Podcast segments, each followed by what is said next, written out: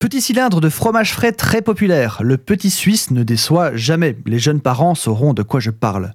Ils sont toujours entourés d'un papier et comme disait Régis Laspalès, il faut le manger avec car sinon il vous glisse des doigts. Quelle est donc l'origine de cet étrange papier autour du petit suisse? Comme son nom le laisse deviner, le petit Suisse est français. Il vient de Normandie et date du 19e siècle. Il s'agit d'une amélioration faite par un vacher suisse d'un fromage frais qui existait déjà, le Bondon. Il n'en fallait pas plus aux contemporains pour appeler ce nouveau fromage le Suisse.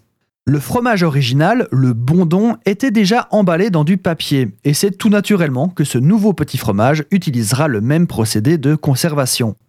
À la base, on l'appelait donc le Suisse. Il était plus gros à l'époque. Les petits Suisses sont simplement des Suisses deux fois plus petits. Alors pourquoi ce papier?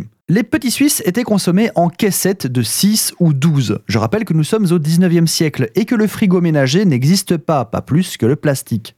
Le papier permettait une manipulation plus facile, mais il ne sert pas qu'à cela. Le papier était du papier Joseph, qui est poreux et qui permet de favoriser l'évaporation de l'eau et de la sorte au petit Suisse de mieux se conserver et de préserver son moelleux car il maintient une partie du petit lait sur son pourtour. Papier Joseph, papier inventé par Joseph Montgolfier. Et oui, le Montgolfier de la Montgolfière. Ce papier est idéal car il absorbe l'humidité mais sans se déchirer.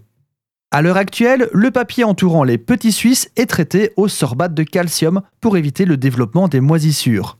Grâce à une dérogation, l'utilisation en France de la dénomination petit suisse pour des fromages fabriqués en France est autorisée. Par contre, elle demeure interdite en Suisse.